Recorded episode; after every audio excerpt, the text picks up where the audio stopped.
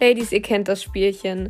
Vom Einkaufen, vom Sport oder von wo auch immer alleine abends im Dunkeln nach Hause laufen. Lieber den Hausschlüssel zwischen die Finger nehmen. Ihr habt ein wunderschönes Foto, aber eure Schulter ist exposed. Ich würde es nicht posten, man will ja kein Slut-Shaming riskieren. Vor dem Schlafen gehen, noch einen schönen Walk einlegen, die Idee solltet ihr lieber ganz schnell wieder vergessen, es sei denn, ihr holt euer klischeehaftestes, hässlichstes Gammel-Outfit raus. Am besten, ihr seht direkt aus wie ein Kerl, vor denen haben die meisten anderen Männer ja wenigstens noch ein bisschen Respekt. Das Kollektiv Mann kann einem das Leben als Frau schon ganz schön kompliziert machen. Im Laufe von diesem Podcast werde ich alleine oder mit Gästen alles Mögliche rund um Selbstdarstellung, Männerhass, Feminismus und diverse Unterthemen von unserem geliebten Patriarchat, wie zum Beispiel den Virgin Whore Komplex, die allseits bekannte Rape Culture, Toxic Masculinity und vieles mehr diskutieren.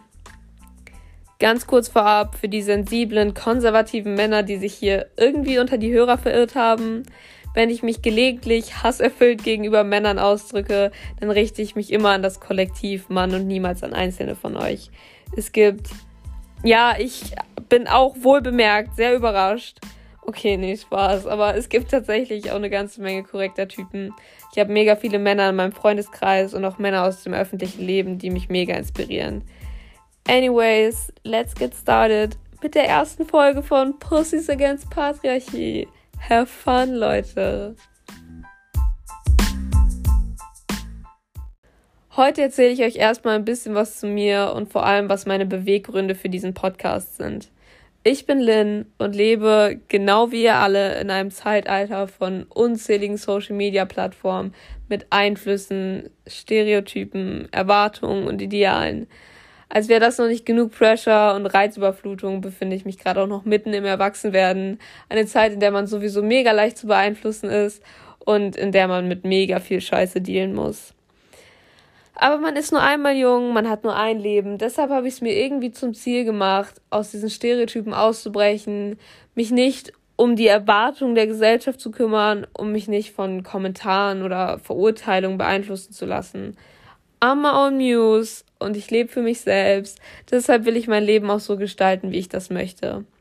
Ich musste einen langen Weg gehen, um das Mindset zu erreichen, das ich jetzt habe aber it was worth it.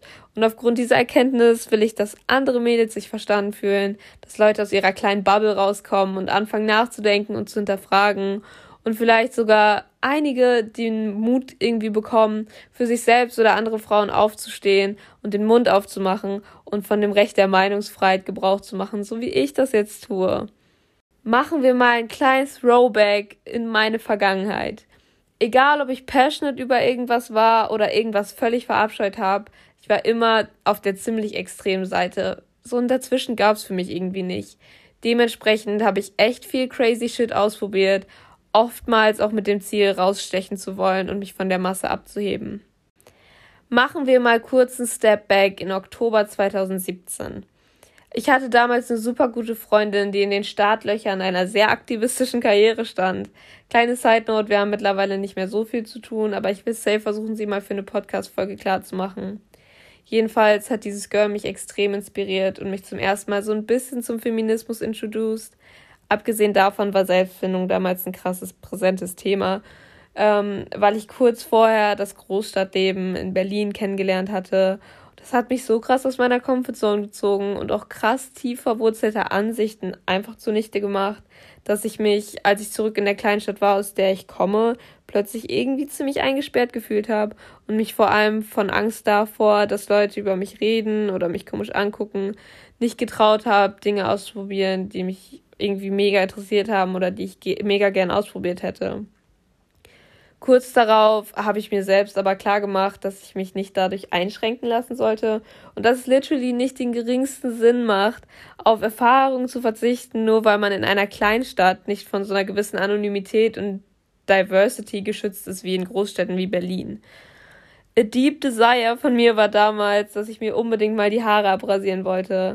Ich habe meiner Mom von der Idee erzählt und sie meinte direkt, dass sie mich zu Hause rausschmeißt, wenn ich das tue. Sie meinte das aber natürlich nicht ernst. So, kurze Side Note, ich habe literally die lockersten Eltern, die es gibt. Und an dieser Stelle will ich mich ganz kurz bedanken und meine Appreciation denen gegenüber ausdrücken. Weil wenn die mir nicht schon in so einem jungen Alter, wie ich damals irgendwie hatte, schon so viel erlaubt hätten, dann wäre ich heute absolut nicht die, die ich bin.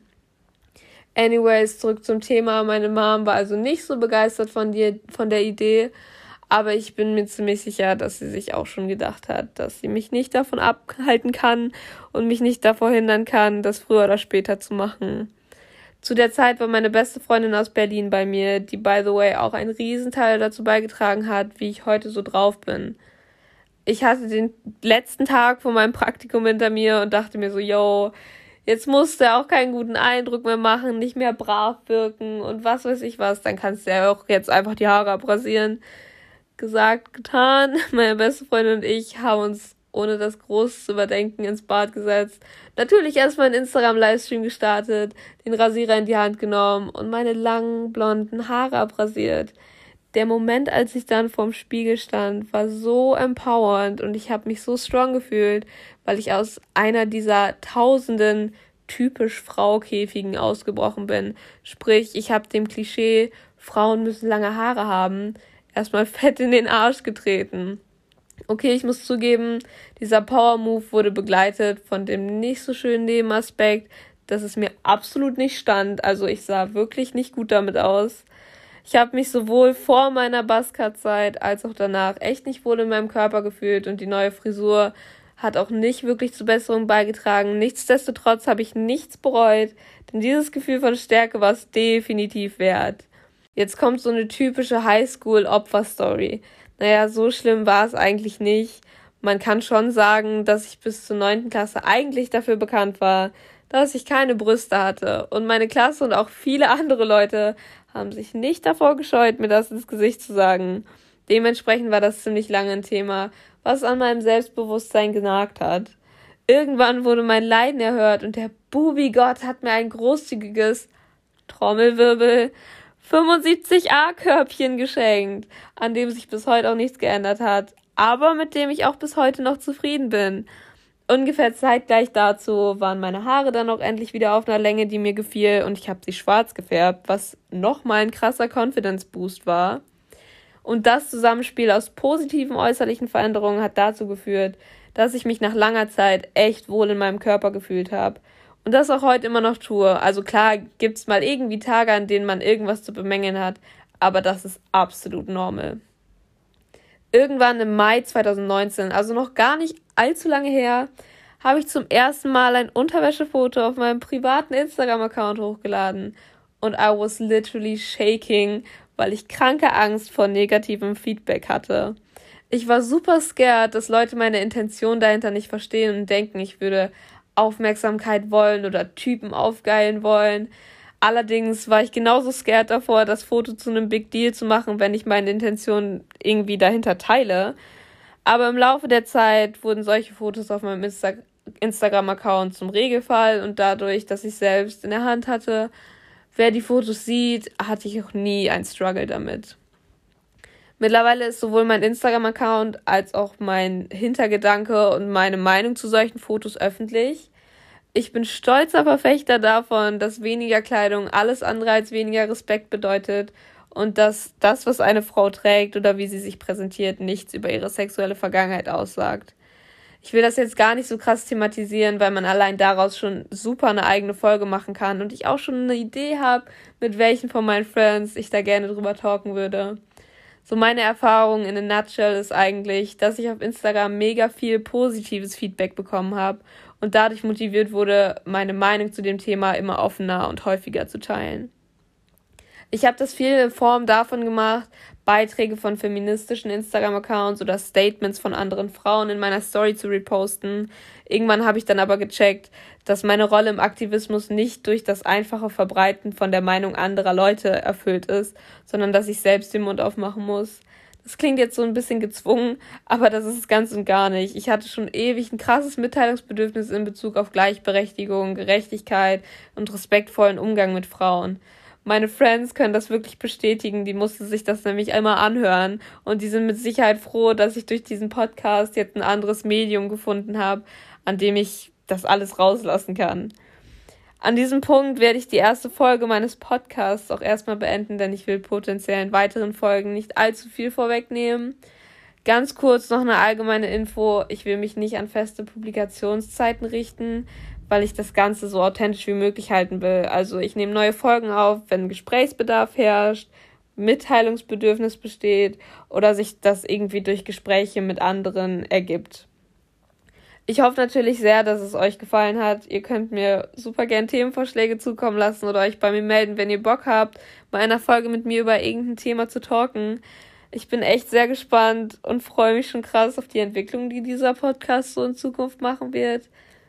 Bis zum nächsten Mal und stay feministic. Okay, nee, ich will nicht so eine weirde, weirde Schlusszeile haben.